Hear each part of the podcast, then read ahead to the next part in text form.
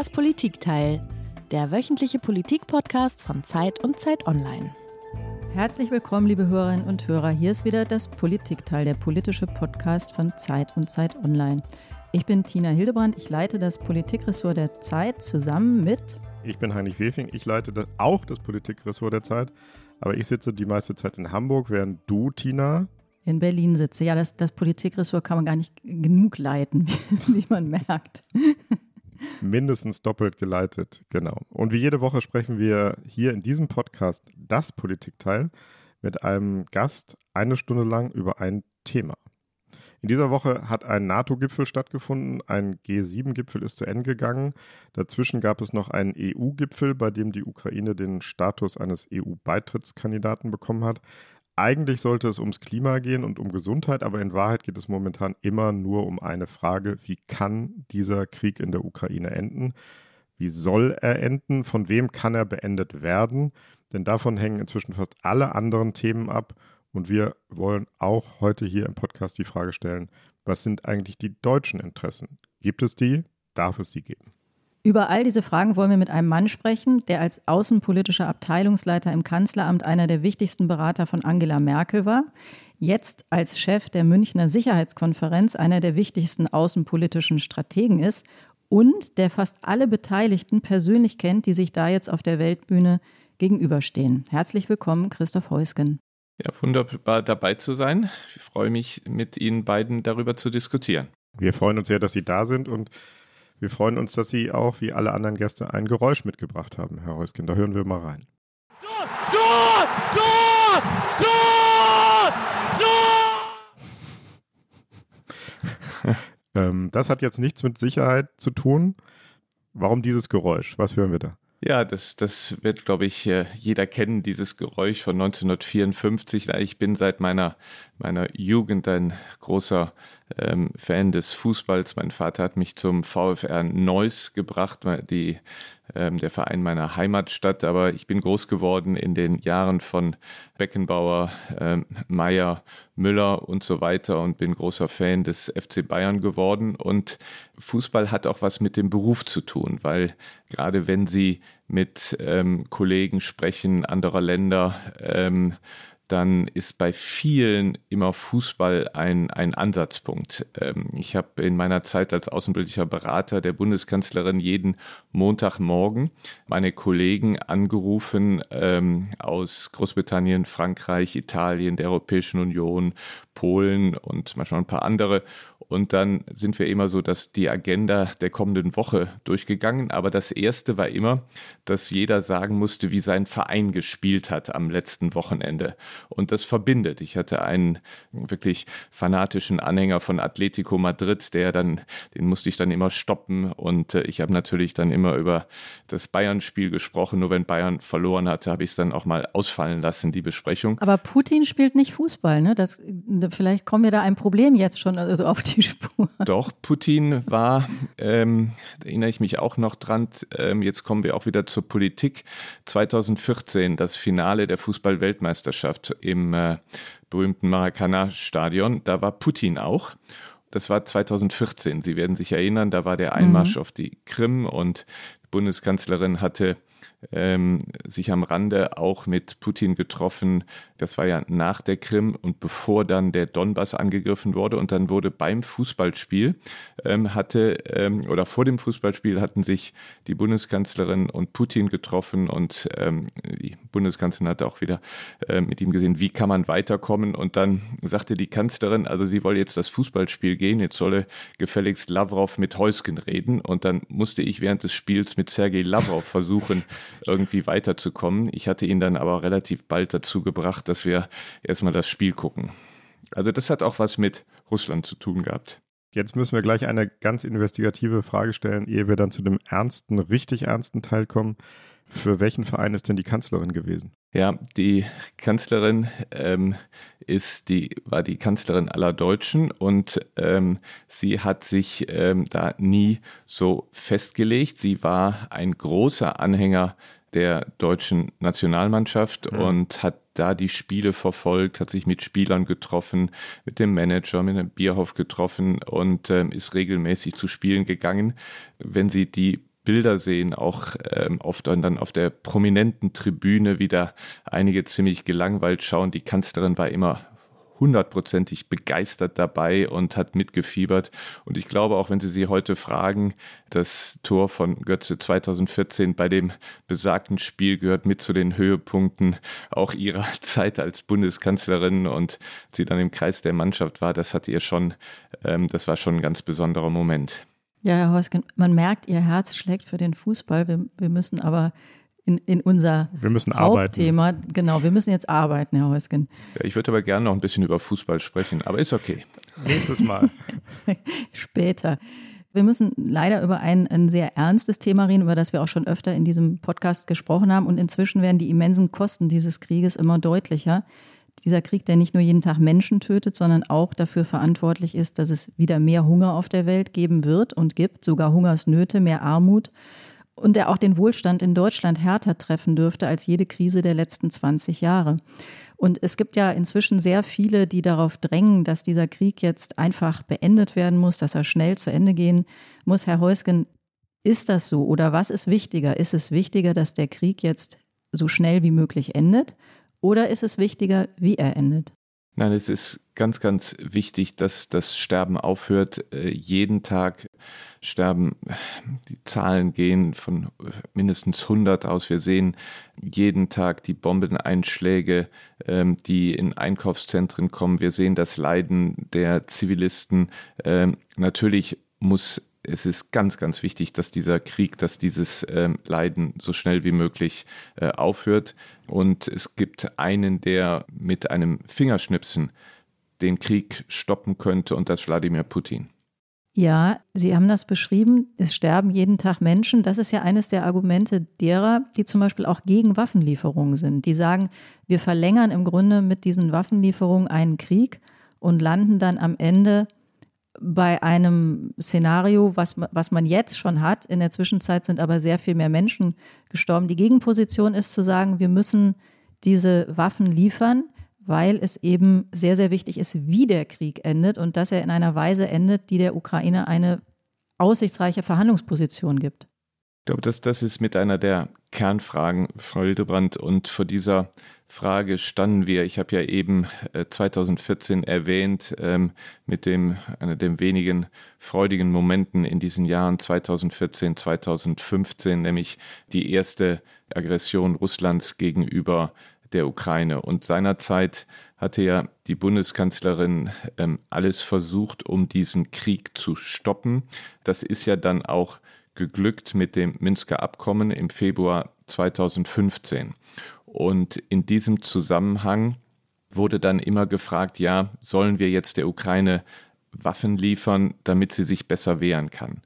Und ähm, ich erinnere mich noch sehr genau an die dramatische Nacht ähm, vom Februar 2015, als es dann gelungen ist, Putin zum Einhalten deiner, zum Stoppen seiner Militäraggression gegenüber die Ukraine zu gewinnen. Und ähm, dann war die Frage, liefern wir jetzt an die Ukraine Waffen, damit sie sich besser schützen können? Und ähm, ähm jetzt kommen wir wieder bei der Münchner Sicherheitskonferenz an. Von diesen Verhandlungen in Minsk ist die Kanzlerin über Brüssel dann nach München geflogen, weil genau an dem Wochenende die Münchner Sicherheitskonferenz war. Und da hat dann eine sehr intensive Debatte zwischen ihr und den amerikanischen dort warnenden Senatoren, ähm, Senator McCain war sehr ausgesprochen, der gesagt hat, wir müssen jetzt sofort ähm, so viel Waffen wie möglich an die Ukraine schicken, damit die sich wehren kann. Die Bundeskanzlerin war seinerzeit dezidiert dagegen. Sie sagte, dieser Krieg kann militärisch nicht gelöst werden, insofern als Russland immer militärisch überlegen ist. Und wenn jetzt ähm, die Ukraine mit Waffen versucht, ähm, Territorium zurückzugewinnen, dann wird es noch viel schlimmer, wird das Leiden noch größer werden. Deswegen keine Waffen. Und wir haben seinerzeit, und ich habe das als auf meiner Ebene als außenpolitischer Berater seit 2015 bis zu meinem ähm, Ausscheiden und ich bin dann anschließend nach New York als Botschafter gegangen, über zwei Jahre intensivst praktisch jede Woche äh, mich mit dem Thema beschäftigt. Bin immer wieder nach Minsk gereist, um mich dort mit den Kollegen aus Frankreich, ähm, aus der Ukraine und Russland, das sogenannte Normandie-Format, zu versuchen, diesen Konflikt dies, ähm, diplomatisch zu lösen, das sogenannte Minsk-Abkommen umzusetzen. Und in der Zeit war es aus meiner Seite, aus meiner Seite absolut richtig, keine Waffen zu schicken, alles auf ähm, Diplomatie zu setzen. Einmal nachgefragt, Herr Heusken. Sie haben gesagt, Minsk habe den Krieg gestoppt. Das ist ja vielleicht etwas zu euphemistisch formuliert. Auch nach Minsk gab es immer militärische Auseinandersetzungen zwischen der Ukraine und Russland oder den sogenannten ähm, unabhängigen Republiken. Ja. Ähm, und es sind ja. immer Menschen gestorben. Also der Krieg war nicht zu Ende. Er war vielleicht auf ein niedrigeres Niveau runtergekühlt. Genau. Also das war, aber es war kein Krieg. Es gab diese Kont Kontrolllinie. Wir haben dann äh, da ja die ähm, OSZE-Beobachter reingeschickt. Ähm, wir haben versucht, Entflechtungszonen hinzubauen. Ja, und es sind immer wieder Menschen an dieser Linie gestorben, aber überhaupt nicht vergleichbar mit dem, was jetzt passiert ist und auch überhaupt nicht vergleichbar mit dem, was vorher passiert ist. Also jetzt nochmal, warum ist es heute anders, als es noch 2015 war.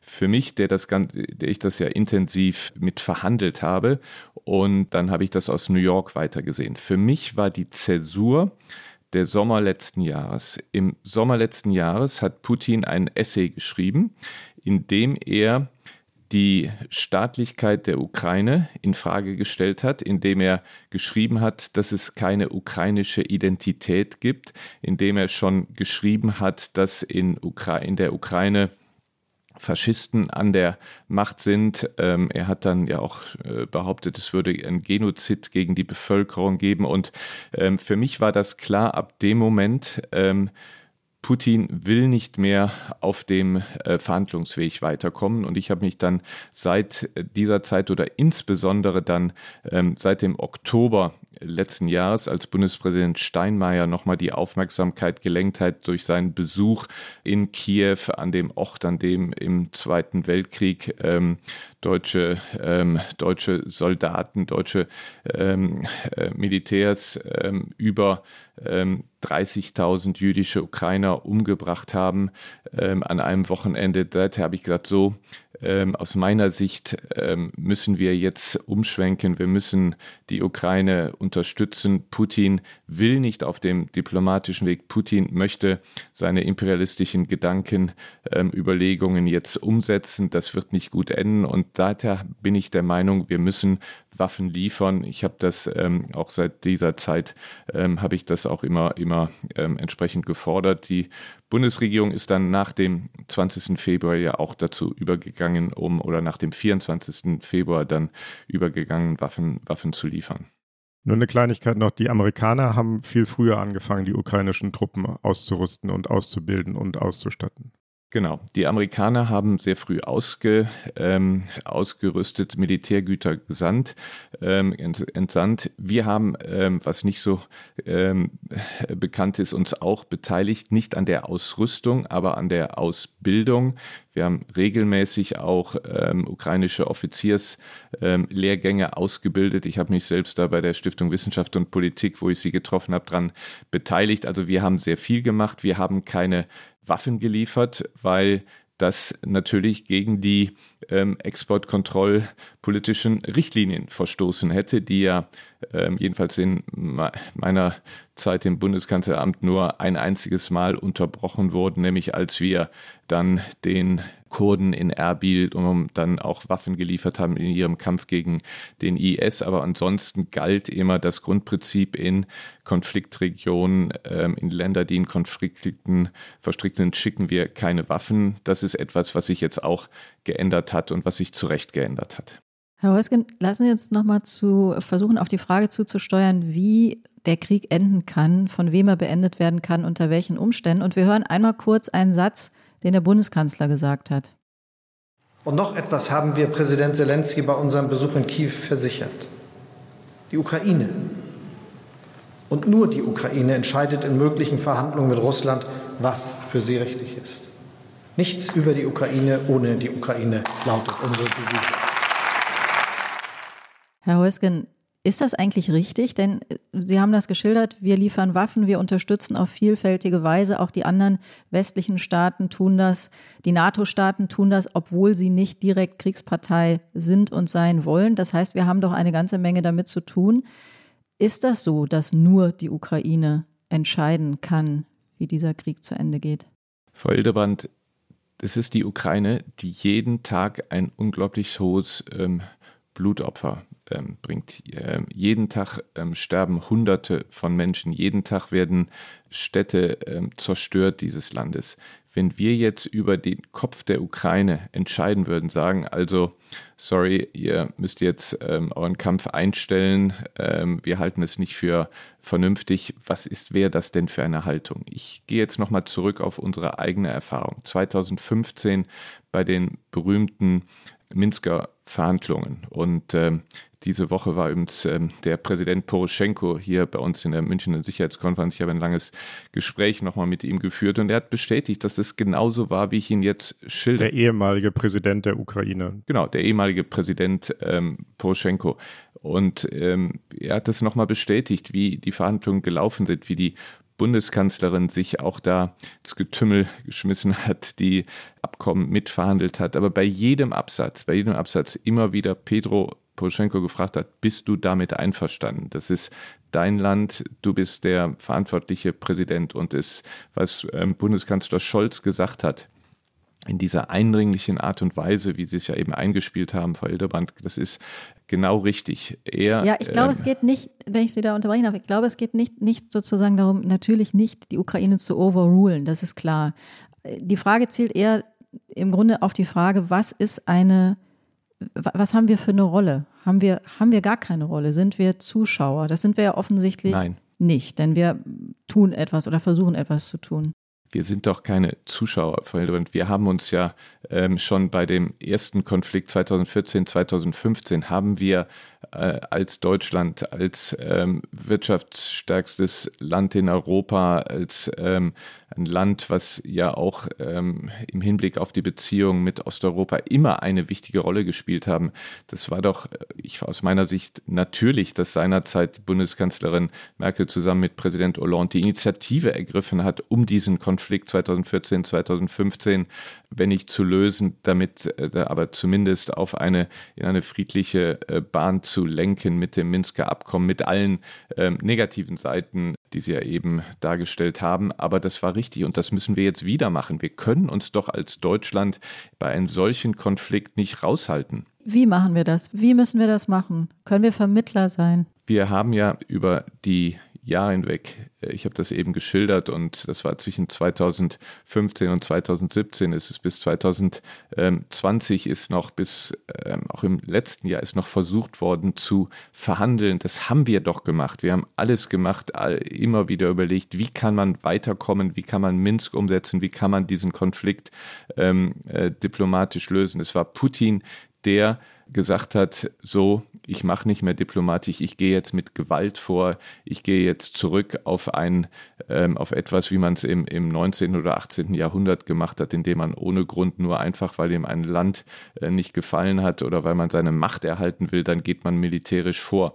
Und natürlich müssen wir das ändern. Jetzt komme ich vielleicht, lassen Sie mich jetzt vielleicht zu dem Punkt kommen, den Sie schon angesprochen haben und der mir ganz, ganz wichtig ist. Um was geht es denn jetzt hier? Es geht darum, soll die Ordnung, die wir ähm, auch als Deutschland und von dem Deutschland profitiert hat nach dem Zweiten Weltkrieg, nämlich dass wir in Europa erstmal in Deutschland mit dem Grundgesetz, dann in Europa mit, der, ähm, mit den Verträgen der Europäischen Union, ähm, wo wir gesagt haben, wir wollen künftig Konflikte in Deutschland, wir wollen Konflikte vor allem in der Europäischen Union auf der Basis des Rechts lösen. Wir haben doch gesagt, äh, wir wollen nicht wieder wie zwischen 1870 und 1945, 75 Jahre, drei große Kriege ähm, in Mitteleuropa. Dann haben wir nach 1945 über 75 Jahre ja dank der Tatsache, dass wir uns in Europa, Kerneuropa, auf das Recht immer berufen, haben wir unsere Konflikte vor dem Europäischen Gerichtshof in Luxemburg ausgetragen. Das Ganze, es geht darum, um, das ist ja unser Interesse, dass wir international das Recht durchsetzen. Wir sind bei den Vereinten Nationen, gehören wir zu denjenigen, die immer wieder darauf drängen, dass die Charta der Vereinten Nationen eingehalten wird. Wir sind zweitgrößter Zahler für das UN-System, weil wir hinter dieser regelbasierten Ordnung auf der Grundlage der Charta stehen. Das ist unser Interesse, das ist unser Interesse, weil wir glauben, dass so die Beziehung zwischen den Völkern am besten funktioniert, dass man die Konflikte ähm, friedlich löst auf der Grundlage des Rechts und das ist im Übrigen ja auch äh, darauf beruht unser Wohlstand, darauf beruht ja auch äh, das Recht ähm, im Hinblick auf unseren, unseren Handel, unsere Investitionen. Das ist unser Interesse. Herr Heusken, darf ich einmal ganz kurz nachfragen? Sie haben jetzt zweimal das Wort ähm, Interessen äh, verwandt, deutsche Interessen. Und ich glaube, ähm, darauf zielte die Frage von Tina Hildebrand eben auch so ein bisschen. Ähm, wenn Scholz sagt, nichts über die Ukraine ohne die Ukraine, dann ähm, kann man daran die Frage anschließen, und das ist die Frage, die wir Ihnen jetzt nochmal stellen, sind die deutschen Interessen mit denen der Ukraine identisch?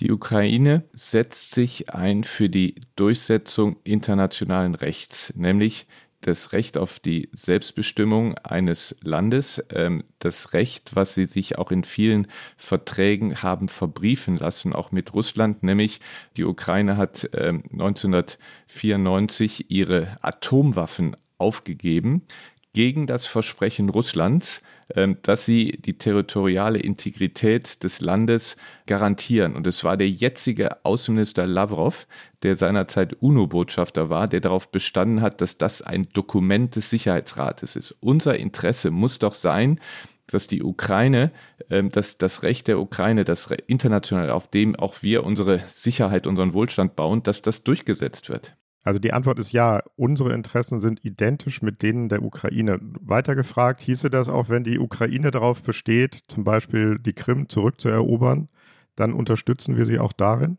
Unser Interesse ist, dass die Ukraine, ähm, dass das internationale Recht gewahrt wird. Und wenn die Ukraine sagt, dass sie äh, besteht darauf, dass die Krim ein Bestandteil ihres Landes bleibt, dann ist das internationales Recht und natürlich stehen wir dahinter.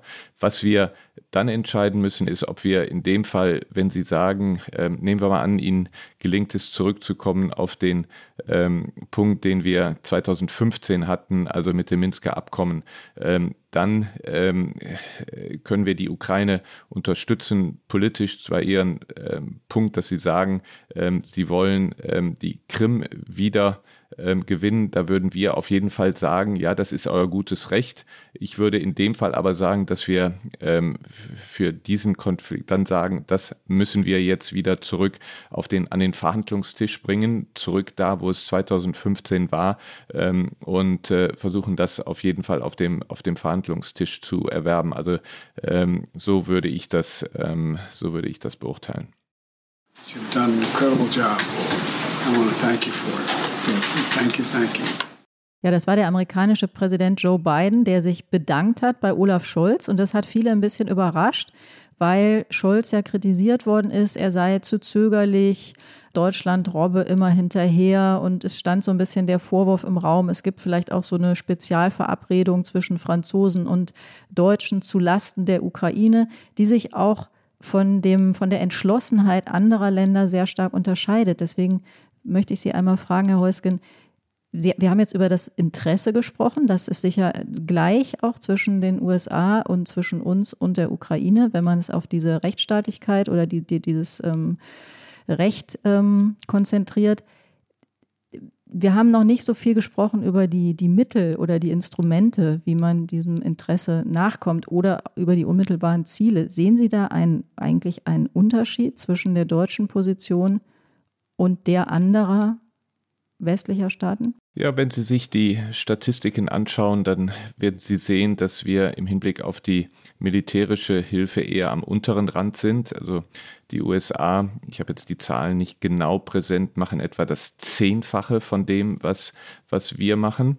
Man muss da natürlich verstehen, auch dass für uns das Liefern von Waffen ähm, in Konfliktregionen nicht etwas Normales ist, sondern das ist schon etwas Außergewöhnliches. Das hat lange gedauert. Ähm, Wenn es nach mir gegangen wäre, ich habe das ja eben geschildert, ähm, hätte ich das schon früher, früher gemacht, aber aufgrund unserer Geschichte kann man nachvollziehen, warum es so lange gedauert hat. Zu Präsident Biden. Präsident Biden ist jemand, der ähm, ein sehr großer, einer der größten Anhänger der transatlantischen ähm, Beziehungen ist, der ein sehr, sehr enges Verhältnis mit Europa hat. Er war zigmal bei der Münchner Sicherheitskonferenz und äh, von Beginn der Administration an, von anfänglichen Fehlern, die ich, ähm, wenn ich das sagen darf, die sie begangen haben mit dem Afghanistan-Rückzug, indem sie die Trump, aber da brauchen wir jetzt nicht drüber zu sprechen, indem sie die Trump-Entscheidung einfach so umgesetzt haben, ohne Konsultation mit uns, auch ähm, den, den ähm, U-Boot-Deal mit Australien haben sie sehr ungeschickt eingefädelt. Aber ansonsten auch uns gegenüber muss ich sagen, dass Präsident Biden, Außenminister Blinken, ähm, auch die ganze Administration in einem Maße ähm, aufgeschlossen, offen, freundlich ähm, ist, wie ich das kaum bei einer amerikanischen ähm, Administration in meinen vielen Jahren erlebt habe.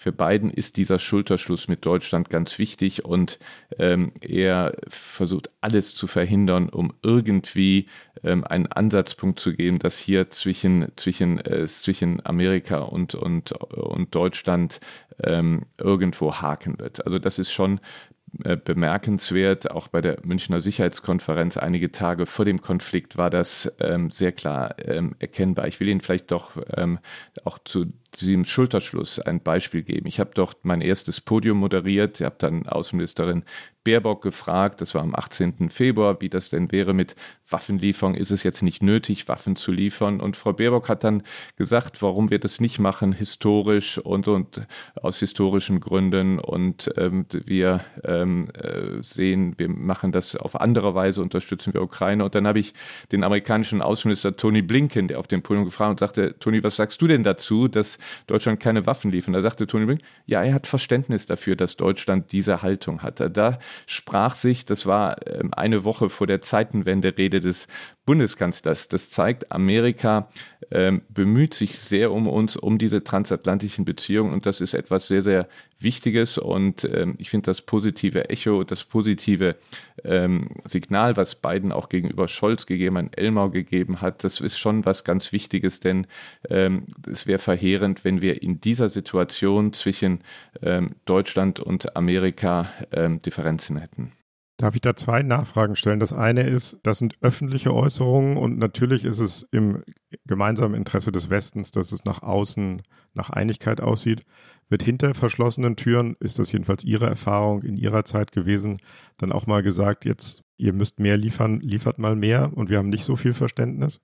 Ich hatte das Glück, bis auf die letzten Monate mit amerikanischen Präsidenten und deren Teams zusammenzuarbeiten, wo das Verständnis immer das gleiche war. Also ähm, sowohl in den, was kaum einer glaubt, aber in den ausgehenden Bush äh, Junior Jahren und vor allen Dingen wegen der Obama Jahre da war äh, Obama ja, das war immer sehr, sehr herzlich, das, ähm, das Verhältnis. Man hat natürlich dann mal Differenzen diskutiert, aber immer in einer sehr, sehr freundschaftlichen Art. Das hat sich unter Trump dann verändert, aber wie es jetzt ist, kann ich nicht sagen. Ich bin ja nicht mehr klar, ähm, klar. Teil, der, Teil der Regierung, aber ähm, aus meinen Gesprächen, ähm, die ich so aus ähm, alten Beziehungen auch mit Tony Blinken und anderen noch habe, ähm, da äh, widerspricht das, was offiziell ähm, jetzt gesagt wird, nicht dem, was dann auch ähm, so in, in kleinem Kreis hinter verschlossenen Türen gesagt wird. Was aber, lassen Sie mich okay. das ergänzen,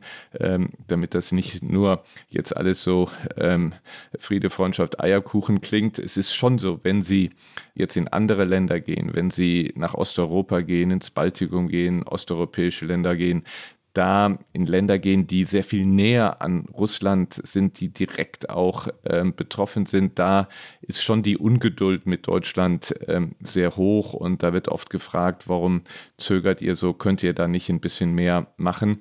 Ähm, die Entscheidungen werden dann getroffen und dann, dann geht es wieder besser. Aber es ist schon einiges, was an, an Kritik ähm, an Deutschland ist, an dieser zögerlichen, als äh, zögerlich perzipierten Haltung ähm, dann auch, wie gesagt. Mhm. Würden Sie sagen, die Kritik ist berechtigt? Also es ist ähm, aus, aus dieser Sicht, dass ähm, wir, was Waffenlieferungen anbelangt, das ja alles sehr viel später gemacht haben, als andere gemacht haben. Das kann man kritisieren. Man muss Verständnis dafür haben, das halte ich den Kritikern auch entgegen, dass das bei uns ja wirklich eine ähm, Zeitenwende ist. Wir, wir müssen ja, ähm, es müssen ja sehr viel in unserer Politik, ähm, Parteien müssen ja völlig umdenken und dass das nicht von heute auf morgen verfolgt, kann man erklären. Ähm, viele sagen uns, ihr wart zu lange naiv, ihr hättet früher die Notbremse ziehen müssen, ihr hättet früher, ähm, ihr hättet nie Nord Stream 2 machen dürfen oder jetzt schon Nord Stream 1 nicht machen dürfen und ihr hättet früher dann auch ähm, äh, Waffen liefern können. Das kann man nachvollziehen, aber gleichzeitig kann man ja auch äh, verstehen, warum aus vielen Gründen wir etwas zögerlich herangegangen sind. Aber diese Kritik ähm, gibt es. Ich persönlich hätte auch er, mir erhofft, dass nach diesen ganz klaren Anzeichen von Putin, als er im letzten Jahr mit seinem Aufsatz ähm, ähm, und die Nachrichtendienste haben es ja jetzt seit, hatten es ja auch Wochen vorher gesagt, Putin macht diesen Angriffskrieg, wenn wir vielleicht etwas früher umgeschaltet hätten. Aber das ist jetzt nicht ähm, substanziell, das ist eher, ähm, ich würde eher sagen, graduell dieser, ähm, diese Kritik zu sehen. Aber ist es kein gradueller Unterschied? Sie haben es eben selber gesagt, dass die Amerikaner ungefähr zehnmal so viel liefern wie wir und die Unterst oder die Unterstützung ist zehnmal so groß. Jetzt mal nicht aus Ihrer Erfahrung, sondern als Privatmann in Anführungsstrichen Heusgen heute. Ist das richtig oder falsch, dass wir so viel weniger liefern? Ja, wir, wir können ja auch, ähm, was Waffen anbelangt, gar nicht so viel mehr liefern, weil wir ähm, gar nicht so viel haben. Also wenn Sie sich äh, die Bestände angucken an, an, an Waffen, ähm, an Rüstungsgütern, die wir haben, da haben wir ja gar nicht so große Vorräte. Was wir mehr machen könnten, wäre wenn man jetzt nicht an die eigenen Bestände geht, sondern wenn man sieht, was ist bei Rüstungsunternehmen, zum Beispiel ähm, den ähm, berühmten Panzer Marder, der bei der Bundeswehr ausgemustert ist, durch den Puma ersetzt worden ist. Dieser Marder ist noch bei einem Unternehmen äh, bei Rheinmetall ähm, bereit zur Auslieferung und da zögert die Bundesregierung zu sagen, okay, äh, wir, wir machen das. Das sind Sachen, wo man mehr machen könnte. Ähm, ansonsten Wissen Sie, Deutschland macht so viel. Wir haben, ähm, wenn man sieht, die Aufnahme von Flüchtlingen, da sind wir, ähm, ist natürlich aus geografischen Gründen klar, machen wir es sehr viel mehr als die USA. Wir haben über Jahre hinweg ähm, unsere Wirtschaftshilfe, Wirtschaftshilfe auch zur Entwicklung des Landes der Ukraine, haben wir sehr, sehr viel gemacht. Also da braucht man jetzt nicht irgendwie zu sagen, also ähm, das braucht man nicht zu, zu verstecken. Im militärischen Bereich ist es so. Herr Heusgen, Sie waren so fahrlässig, das Wort Nord Stream 2 zu sagen und damit haben Sie uns natürlich äh, geradezu die Pflicht aufgegeben. Frau Hildebrand, ich wusste, dass Sie damit kommen würden und Vorwärtsverteidigung, das ist doch, das kennen Sie vom... Und deswegen, das, ja, sehr gut. Vorwärtsverteidigung ist nicht in der deutschen Tradition. Aber ja, aber bei Bayern München ist das hören, so, ne? Äh, Pressing, lassen, ja. Lassen Sie uns einmal hören, ähm, was die Kanzlerin, die ja schon, die Sie schon vielfach erwähnt haben, gesagt hat. Ich bin im Rückblick wenn ich über alles summiere, eigentlich froh, dass ich mir nicht vorwerfen muss, ich habe es zu wenig versucht, mit äh, ein, ein solches Ereignis, wie es jetzt stattgefunden hat, äh, zu verhindern. Hm. Sondern ich habe es glücklicherweise ausreichend versucht. Das war ähm, die frühere Kanzlerin und wenn man immer weiter Kanzlerin sagt, muss man vielleicht einmal für die Zuhörerinnen und Zuhörer, die sich wundern, sagen, ein Bundeskanzler hat zeitlebens das Recht auf diese Anrede. Es ist nicht so, dass wir es nicht mitbekommen haben, dass sie nicht mehr regiert. Das war ähm, Angela Merkel bei ihrem ersten öffentlichen Auftritt im Berliner Ensemble. Und sie sagt, sie hat es ja immer weiter versucht. Herr Heusgen, hat Sie das überzeugt? Ist das Problem vielleicht nicht, eh, nicht dass man es nicht genug versucht hat, sondern dass man vielleicht das Falsche versucht hat? Nein. Ich habe Ihnen das ja eben schon geschildert. Ähm, und ähm, das ging ja so weit, dass sie ähm, selbst beim äh, Endspiel der Fußball-Weltmeisterschaft über das Thema mit Putin äh, gesprochen hat.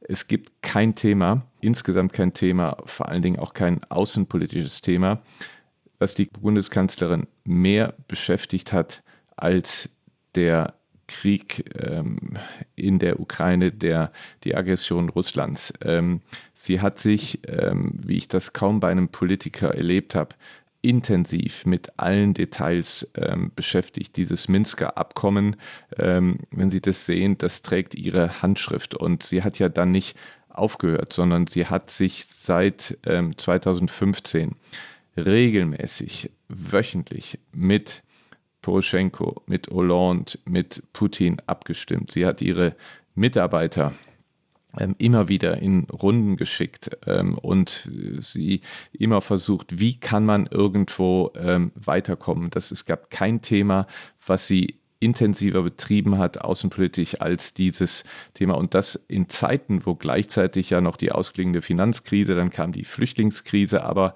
ich hatte auch, ich war ja verantwortlich für diesen Bereich nie das Gefühl, die Kanzlerin, wenn ich ihr vorgeschlagen habe, so wird Zeit nochmal zu einem Telefonat im sogenannten Normandie-Format, dass sie gesagt hätte, nein, da habe ich keine Zeit für. Im Gegenteil, sie hat ja immer gesagt, wir müssen irgendwie versuchen, äh, diplomatisch weiterkommen. Also was sie gesagt hat, eben kann ich nur hundertprozentig unterstützen. Sie hat sich, kann sich keinesfalls vorwerfen, das zu machen. Präsident Obama hat immer gesagt, nein, äh, weil viele gesagt haben, Obama, warum kümmerst du nicht drum? Er hat dann immer gesagt, nein, ist richtig, ähm, Angela macht es prima zusammen mit Hollande und wir unterstützen sie, aber sie hat ja die Führung, das hat sie auch ähm, in aller Intensität gemacht. Aber Herr Heusgen, das war nicht die Frage, die Tina Hildebrand gerade gestellt hat. Äh, Doch. Sie hat ja gefragt. Ich habe sie so verstanden. Vielleicht habe ich sie falsch verstanden oder anders verstanden. Ja. Ich stelle die Frage nochmal anders. Sie sind Diplomat. Ich stelle die Frage ja. nochmal anders. Dass es an Versuchen nicht gemangelt hat, ist unbestritten. Sie haben es jetzt auch nochmal äh, bestätigt. Aber vielleicht und so hatte ich Tina verstanden, ist das Falsche versucht worden.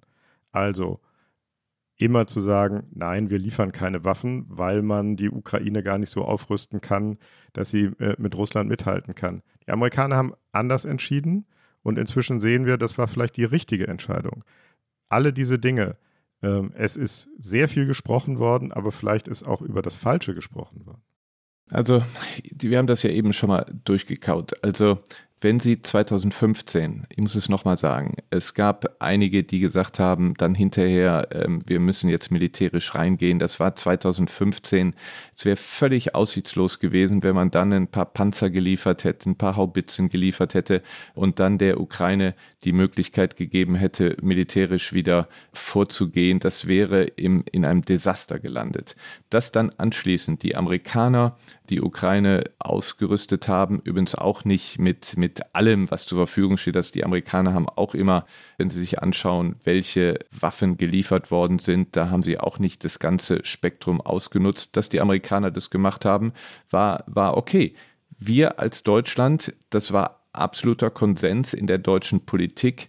Wir haben aufgrund unserer exportkontrollpolitischen Richtlinien in Konfliktgebiete keine Waffen geliefert. Ja, das war Konsens in diesem Land. Das kann trotzdem und, falsch ähm, gewesen sein. Das war, und das war niemand, ähm, niemand dann in dieser Zeit auch aus keiner Richtung kam es, äh, nicht aus der Regierung, nicht aus der Opposition, dass wir jetzt Panzer an die Ukraine liefern. Da war 2000 aus meiner Sicht die Zäsur, als Putin umgeschwenkt ist ähm, und gesagt hat, so er, er ähm, stellt jetzt in Frage.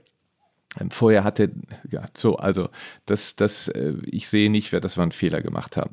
Es ist ja ein, ein offenes Geheimnis, dass Sie, ähm, Sie haben das, das Stichwort Nord Stream genannt, die Pipeline, dass Sie ein Gegner dieser Pipeline waren, dass Sie einer derer waren, die gesagt haben, das ist ähm, ein, ein, äh, kein gutes Projekt, vielleicht sogar ein schädliches Projekt, ein gefährliches Projekt. Vor allem ist es ein strategisches Thema und nicht einfach ein wirtschaftliches Thema.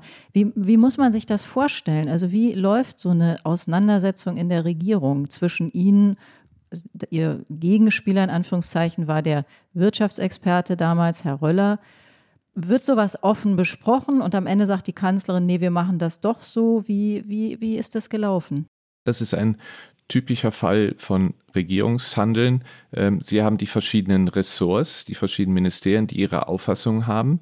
Und dann haben Sie im ähm, Kanzleramt sozusagen ähm, die einzelnen Ressorts gespiegelt, die dann bei der Entscheidungsfindung ihre Auffassung einbringen. Und ähm, ich will das, weil das intern ist, ähm, will ich äh, jetzt äh, dazu nicht detailliert Stellung nehmen. Ich kann Ihnen nur sagen, dass die außenpolitischen Ansichten, die kritisch gegenüber dem Nord Stream 2 Projekt waren, dass die durchaus auch geäußert wurden, aber gleichzeitig gab es die wirtschaftspolitischen äh, Äußerungen und ähm, es war auch so, dass sonst im Ressortkreis auch von anderen Ministerien außer dem Wirtschaftsministerium keine explizite Kritik an dem Projekt geäußert wurde. Aber Sie müssen sich zurückversetzen in das Jahr 2015. Das war ein Jahr, wo es dann gelungen war, diesen Konflikt halbwegs einzudämmen. Es war gleichzeitig natürlich ähm, nur kurze Zeit, äh, nachdem entschieden worden ist, dass wir ganz aus der Nuklearenergie aussteigen, dass wir aus Klimagründen aus Kohle aussteigen und dann war es natürlich so, dass die Wirtschaft und äh, wir haben ein großes Interesse an einer florierenden Wirtschaft, die Wirtschaft gesehen hat, gesagt hat, wo kommen wir an möglichst preiswerte ähm, äh, Energie ran. Und da war das Gas aus Russland das, was am preiswertesten war. Und in diese Richtung ähm, wurde dann natürlich von der Wirtschaft, vom Wirtschaftsministerium her ähm, argumentiert und ähm, so. Und dann kommen diese verschiedenen Strömen. Was sind die wirtschaftspolitischen Interessen Deutschlands, ähm, was sind die außenpolitischen, das kommt dann, muss ja dann zu einer Entscheidungsfindung kommen. Und die Bundeskanzlerin, die ähm, in dieser Sache ähm, da die verschiedenen Aspekte gesehen hat, hat dann gesagt, das ist ein, eine Politik, die wollen wir in die europäische Politik einbetten. Und ähm, war dann die Entscheidung, die getroffen worden ist, wir schieben das sozusagen nach Brüssel und wenn das in, nach europäischem Recht vereinbar ist, äh, dann können die Genehmigungen gegeben werden und, und wenn nicht, dann werden sie nicht gegeben. Also das war dann die, die Entscheidung, die unter Abwägung der Interessen äh, getroffen wurde. Was waren denn Ihre Bedenken gegen Nord Stream 2? Wie gesagt, ich sage Ihnen jetzt nicht meine, das ist interne, das sind interne Überlegungen im, im, im Kanzlern und als äh, Berater spreche ich da jetzt nicht öffentlich äh, drüber. Aber welche Argumente dagegen sprache, das können Sie sich natürlich auch ausdenken. Wir hätten es noch lieber, wenn wir uns das nicht ausdenken müssen, sondern wenn Sie uns das äh, sagen. Ich weiß, ich weiß. Aber Sie müssen auch Verständnis dafür haben, dass ich da nicht als Mitglied äh, eben im Kant, dass ich dann über einzelne Auffassungen, ich sage Ihnen allgemein, es gibt außenpolitische äh, Interessen, die natürlich ähm, andere sind als wirtschaftspolitische Interessen haben wir Verständnis für, auch wenn es schade ist. Wir versuchen es irgendwann später nochmal, nicht heute, aber in einer anderen Sendung vielleicht. Tina hatte ja aber auch nochmal gefragt, vielleicht können Sie das jedenfalls abstrakt schildern.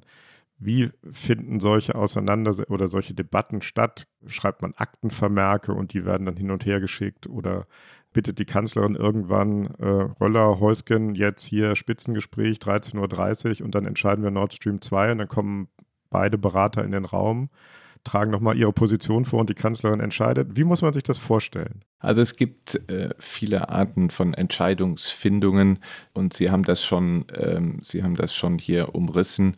Es gibt ähm, dann Entscheidungen, die werden auf schriftlichem Weg ähm, erfolgen, die es gibt Entscheidungen, die werden mündlich besprochen.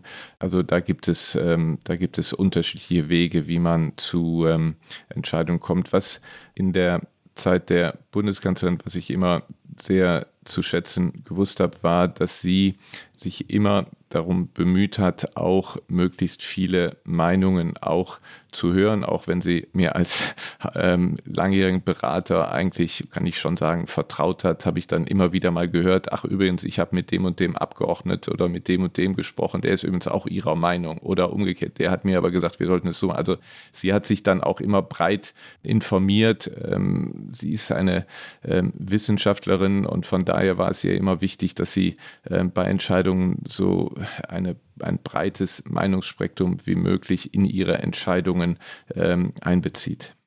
Herr Heusgen, wir verstehen ja, dass, es, äh, dass Sie nicht über Interna reden wollen. Jetzt ist ein Gespräch bekannt geworden, ein internes Gespräch zwischen Macron und Putin. Da hat es zum ersten Mal einen Mitschnitt dieses Gesprächs gegeben, das man dann nachlesen konnte, nicht hören. Deswegen können wir es nicht einspielen. Und das war schon sehr interessant. Da sagt dann zum Beispiel Putin, was soll ich sagen, du siehst selbst, was passiert. Du und Kanzler Scholz habt mir gesagt, dass Zelensky zu einer Geste bereit ist. In Wirklichkeit hat unser geschätzter Kollege Herr Zelensky gar nichts getan. Er lügt euch an. Und dann sagt Macron, Wladimir, ich habe nie gesagt, dass das Minsker Abkommen überarbeitet werden muss. Ich habe das nie gesagt. Und ich sehe die letzten Tage nicht so wie du. Und am Ende sagt dann Putin, also das ist, ähm, es ist toll, dass wir uns so super verstehen. Ich muss jetzt Eishockey spielen gehen. Wir können demnächst mal telefonieren. Ist das ein typisches Gespräch? Wird so, also ist das, ähm, sind Gespräche mit Putin häufig so oder ist das ungewöhnlich?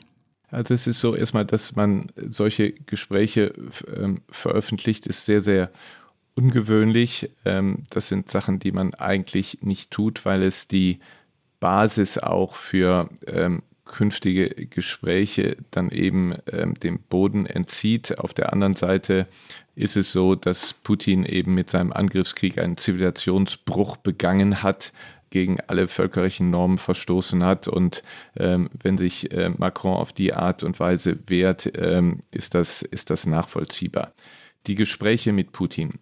Er ist ein KGB-Offizier. Er weiß, wie man manipuliert. Er äh, kann sehr geschickte Schachzüge machen. Ihm ist es zum Beispiel gelungen, durch regelmäßiges Wiederholen die Menschen glauben zu lassen, dass das Minsker Abkommen von der Ukraine nicht umgesetzt ist und dass Russland alles tut. Also das wird immer wieder behauptet und ähm, auch in einem Gespräch, ich habe das auch nachgelesen, wird dann wieder unterstellt, Zelensky habe was, was gemacht. Das, in Wahrheit ist es ja so, dass Russland sich nicht an das Minsker Abkommen gehalten hat. Russland hat den Waffenstillstand, den es versprochen hat, einzuhalten, nach ähm, einer gewissen Anzahl von, äh, nach zwei Tagen nicht eingehalten hat. Es hat nie die schweren Waffen zurückgezogen, das tun sollte. Es hat nie die OSZE-Beobachter den Freiraum gegeben, damit sie wirklich beobachten konnten, liefert Russland Waffen und, und so weiter. Es gibt also wo er immer wieder betont hat, dass, ähm, äh, wo, wo er sagt, ähm, die Ukrainer setzen nicht um, in Wahrheit sind es die ähm, Russen gewesen. Also sehr mhm. mani manipulierend, immer Teilwahrheiten und ähm, das ist ähm, typisch Putin, dass er immer irgendwelche kleinen Details dann unglaublich aufspielt und ähm, dahinter dann aber die Substanz ähm, verloren geht. Also das ist typisch und ich meine, was ist das für ein Zynismus? Da sterben jeden Tag Hunderte von Leuten. Da sterben vor allen Dingen auch Russen, junge Russen, die Putin jeden Tag neu in den Kampf wirft und unvorbereitet. Die wissen gar nicht, wann sie sterben. Und was macht der Mann? Er sagt, er hat keine Zeit, er muss, er muss Hockey spielen gehen. Also schlimmer und, und, und Ärger kann es doch gar nicht sein. Werbung. Wir gehen auf Tour. Von April bis Dezember können Sie die Hosts Ihrer Lieblingspodcasts live erleben. Dabei sein, wenn neue Folgen von Zeitverbrechen, Alles gesagt, Servus Grützi Hallo, dem Politikteil oder Kicken Kanne entstehen. Dresden, Hamburg, Stuttgart, Innsbruck, Berlin, München, Zürich, Düsseldorf und Wien. Wir freuen uns, wenn Sie dabei sind. Alle Termine der Zeit Podcast Tour 2024 finden Sie auf zeit.de/slash podcasttour. Herr Häuschen, wir haben eben über die Kanzlerin gesprochen und ihre Rolle zu ihrer Amtszeit, also vor Ausbruch des Krieges. Ist es denkbar, dass sie auch jetzt demnächst eine Rolle spielen könnte? Das wurde ja verschiedentlich ähm, angesprochen, dass sie eine mögliche Vermittlerin sein könnte. Was sagen Sie dazu? Also das ist etwas, was erstens die Bundeskanzlerin äh, selbst äh, entscheiden muss. Da bedarf sie keinen Ratschlag zu. Sie hat alles versucht. Sie hat auch, ähm, ich weiß nicht, ob sie das in dem Interview gesagt hat oder an anderer Stelle mal gesagt, sie hat das schon als sehr negativ empfunden, dass während der Corona-Zeiten sie keine Möglichkeit hatte, mit Putin mal unter äh, acht Augen zu sprechen, also in kleinem Kreis von äh, Person zu Person. Denn ähm, indem sie das sagt, suggeriert sie auch, dass man da vielleicht hätte einen Einfluss auf ihn ausüben können. Mhm. Ich glaube, mit Schuld an diesem schrecklichen Angriffskrieg ist die Tatsache, dass Putin seit zweieinhalb Jahren isoliert in seiner Datscha außerhalb von Moskau sitzt, abgeschlossen von ähm, ausländischen Gesprächspartnern, vor allen Dingen von solchen, die ihm auch mal die Meinung sagen. Ich weiß von den Beraterkollegen bei Putin, dass die überhaupt nicht irgendwie kritisch mal gegenüber ihrem Chef gehen. Außerdem war es ganz schwierig, an ihn ranzukommen. Jeder musste sieben Tage erstmal in Quarantäne, bevor sie mit ihrem Chef sprechen konnten. Diese Bilder mit den Distanzen da, er hat ja eine wahnsinnige Angst, Corona zu kriegen. Gerade die neuesten Bilder, wo er zum ersten Mal wieder gereist ist, da nach Zentralasien sind ja dieselben Bilder. Also er hat sich seine eigene Welt gebaut, in der niemand mehr mit ihm gesprochen hat und er hat dann irgendwann an seine eigene äh, Propaganda geglaubt, äh, dass eben die Ukraine kein Staat ist, dass das alles Faschisten sind und dass sie da durchmarschieren, weil alle russische Fahnen würden, ähm, würden damit winken. Also mhm. zu Ihrer Frage. Ich glaube, dass er jetzt einfach in seinem Modus drin ist. Er will versuchen, so weit wie möglich ähm, zu kommen und ähm, er wird jetzt nicht, weil irgendein Mensch, den er, für den er vielleicht gewisse Sympathien oder einen gewissen Respekt hat, weil ihm sagt, jetzt hör mal auf. Also das äh, sehe ich nicht. Aber das muss ähm, die Bundeskanzlerin tun, die aber im Übrigen ja auch alles äh, nur tun würde, wenn das dann auch von der, glaube ich, von der Bundesregierung erwünscht wäre. Ich sehe es aber nicht ähm, als eine Möglichkeit ein, Putin in diesem Stadion zu beeinflussen. Sie sagen im Grunde, das haben ja auch andere schon gesagt, das Problem ist im Moment nicht, dass es nicht genug Leute gibt, die versuchen, mit Putin zu sprechen. Macron tut das, Scholz tut das, ähm, setzen diese Gespräche fort. Wir waren ja gekommen von der Frage, wie kann dieser Krieg enden? Wer, wer kann ihn beenden? Wenn Sie sagen, im Grunde einer solchen Ansprache ist Putin nicht zugänglich, wie kann der Krieg dann enden?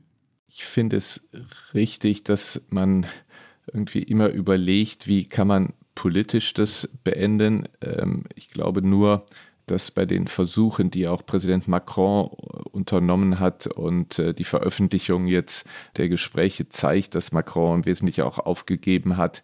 Macron hat es versucht und, und gleichzeitig hat Putin sicher ein, ein, ein Dreck geschert um, um Macrons Interessen. Er hat gleichzeitig seine Wagner-Truppe, seine Söldner in französische Interessensgebieten in Zentralafrikanische und in Mali geschickt. Also er respektiert ja seine Partner nicht. Also politisch ähm, sehe ich derzeit nicht. Ich glaube, es geht nur, dass er sieht, dass der Preis, den er zahlen muss, der Preis am wirtschaftlichen Niedergang seines Landes, den Preis, den er zahlen muss bei den Tausenden von, von toten ähm, Soldaten, deren Schicksal ja furchtbar ist und deswegen der Familien auch in Russland, dass er irgendwann sagt, so, ich komme jetzt ähm, nicht weiter und die Kosten sind höher als die möglichen Gewinne. Er kann jederzeit aufhören. Er hat die Medien völlig in, in der Hand. Er hat ja in den letzten Jahren systematisch die politischen Freiheiten eingeschränkt. Er hat die, ähm, es gibt keine Zivilgesellschaft mehr, es gibt keine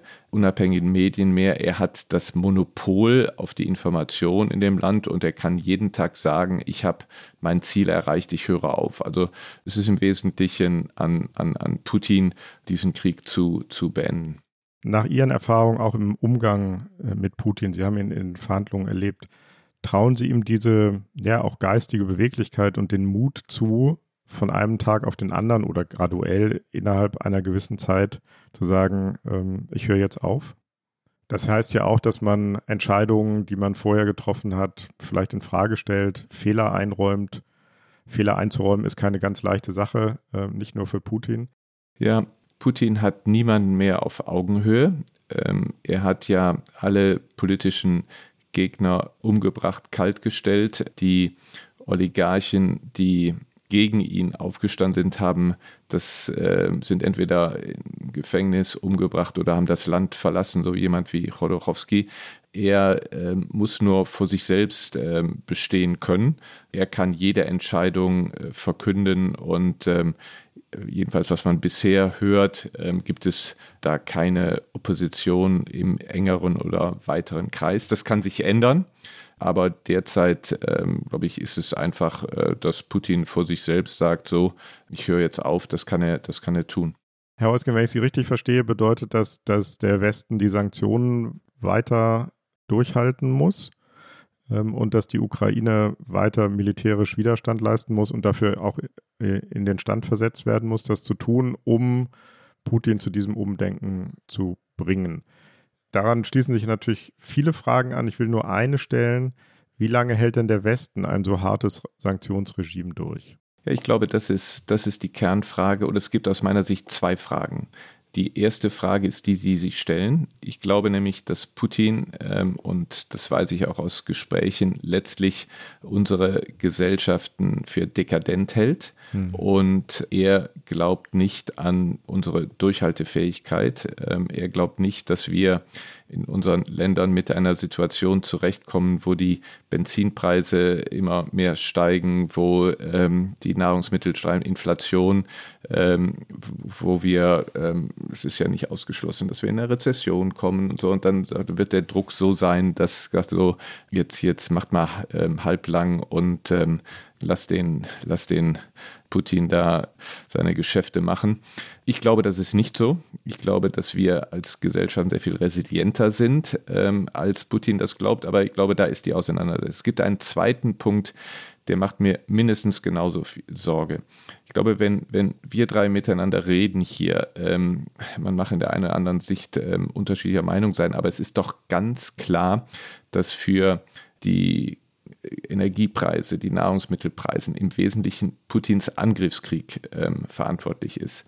Wenn Sie aber diese Unterhaltung, die wir jetzt führen, wenn Sie die außerhalb Europas führen, wenn Sie die in Afrika führen, Lateinamerika und Asien führen, da werden Sie erstaunt sein, dass das ganz anders ist. Das hat, haben ja auch die G7-Führer in Elmau erlebt, wenn Sie da so ein bisschen zwischen den Zeilen lesen, ähm, von Indien bis Indonesien, Südafrika und Argentinien und Senegal da wird das alles ein bisschen anders gesehen. Da hat das russisch-chinesische Narrativ, die arbeiten ganz, ganz eng zusammen.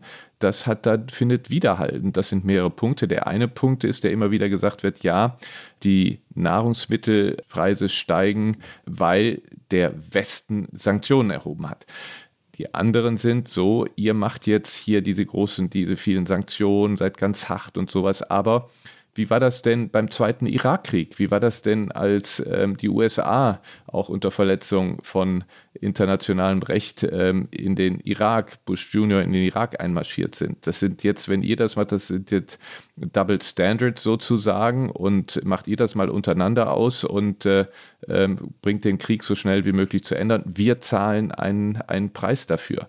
Und ich glaube, dass das Punkte sind, die wir wirklich ähm, äh, beachten müssen. Wir müssen sehr viel mehr ähm, über den Tellerrand schauen. Es ist gut, dass G7, NATO und EU sich einig sind, aber wir müssen sehr viel aktiver sein in unserer Außenpolitik, sehr viel mehr präsenter sein in Afrika, in, in Lateinamerika, die ja auch ähm, durchaus uns als Partner wollen. Wir dürfen das nicht nur Russland und China überlassen, sonst haben wir eines Tages mal, äh, werden wir wach und bekommen Resolutionen in der Generalversammlung der Vereinten Nationen, die widerspiegeln ähm, chinesisch-russischen Interessen. Also heißt aktiver sein, mehr Geld in diese Länder schaffen? Wir machen ja, ne, wir, wir machen ja unglaublich viel Geld. Wir sind zweitgrößter Geber von Entwicklungshilfe äh, weltweit. China macht sehr viel weniger, kaum etwas, Russland gar nichts.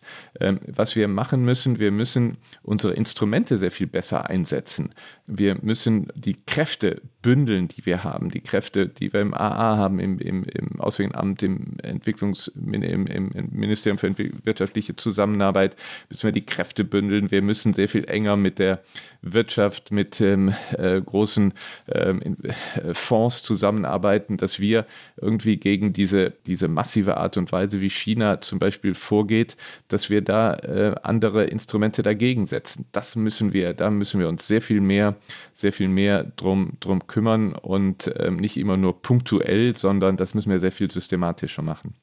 Herr Heusgen, Sie haben ja ähm, Putins Kalkül beschrieben, dass wir am Ende da nachgiebig sein werden. Es wird im Moment ein wahnsinniger Druck prophezeit für den Herbst, wenn die Energiepreise steigen. Sie haben das antizipiert, was da kommen könnte. Gleichzeitig gibt es den Druck von außen, den Sie auch beschrieben haben. Also es gibt den Druck aus dem Land, es gibt den Druck von außen.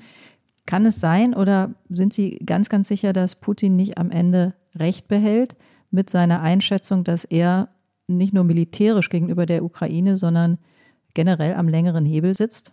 Nein, das darf nicht sein und das wird auch nicht äh, kommen. Ich glaube, dass wir mit unseren Gesellschaften, dass wir unserem politischen System, der Art und Weise, auch wie wir ähm, ähm, mit unseren offenen Zivilgesellschaften, ähm, wir werden genügend Kraft aufbringen, um das russisch-chinesische äh, System, äh, um dem Einhalt zu gebieten. Ich glaube nicht, dass wir aufgeben werden, dass wir sagen, nein, ähm, um den Preis ähm, niedriger Gaspreise werden wir jetzt zulassen, dass das Recht des Stärkeren ähm, äh, obsiegt. Das werden wir nicht tun und ich glaube, da, da werden wir sehr dran arbeiten und ähm, das ist übrigens auch etwas, wenn ich das vielleicht, ähm, äh, wenn wir jetzt an, langsam an den Schluss unseres ähm, äh, Interviews, unseres Gesprächs kommen.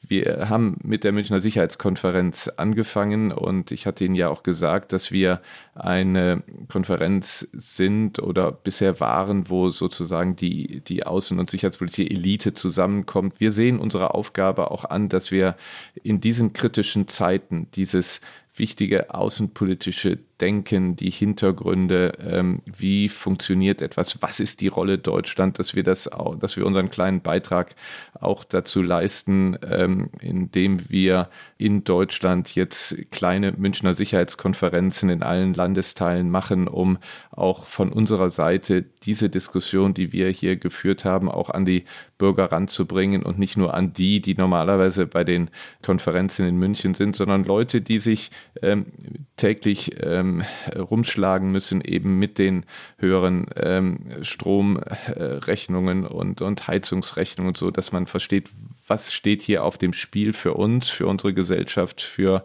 für unser Land. Herr Hauskind, das war doch eine nahezu optimistische äh, Einschätzung ganz zum Schluss. Man merkt eben, dass Sie Rheinländer sind. Ja, genau. und die offenen Gesellschaften sind resilienter, als wir ähm, gelegentlich selber glauben. Ähm, sie glauben, wir halten das durch. Das ist eine, eine gute und positive, fast optimistische Einschätzung. Ganz zum Schluss, denn das war es wieder, das Politikteil, der politische Podcast von Zeit und Zeit Online. Wenn Sie mögen, liebe Hörerinnen und Hörer, können Sie uns schreiben. Sie können auf uns schimpfen, Sie können uns loben, Sie können Fragen stellen. Schreiben Sie uns, wenn Sie Themenideen haben, wenn Sie Vorschläge haben, wen wir mal als Gast einladen sollten. Alle Anregungen sind sehr willkommen. Unsere Mailadresse lautet wie immer daspolitikteil.zeit.de. Ja, und es bleibt noch Dank zu sagen. Wir bedanken uns bei den Pool Artists unserer Produktionsfirma, bei Carlotta Wald, die uns diese Woche wieder begleitet hat wir bedanken uns bei Pia Rauschenberger und Munja Mayborg von Zeit Online, die unsere äh, Online- Podcast-Paten sind. Und ganz besonders bedanken wir uns natürlich bei Ihnen, lieber Herr Heusgen, dass Sie heute bei uns waren. Vielen Dank. Sehr gerne. Hat viel Spaß mit Ihnen gemacht. Danke für die Einladung. Danke gleichfalls.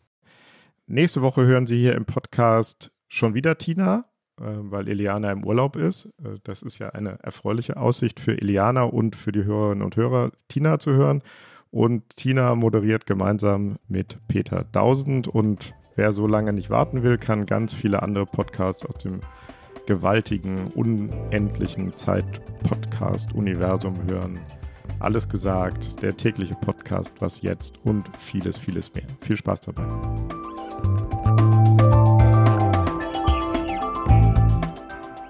Das Politikteil ist ein Podcast von Zeit und Zeit Online, produziert von poolartists.de.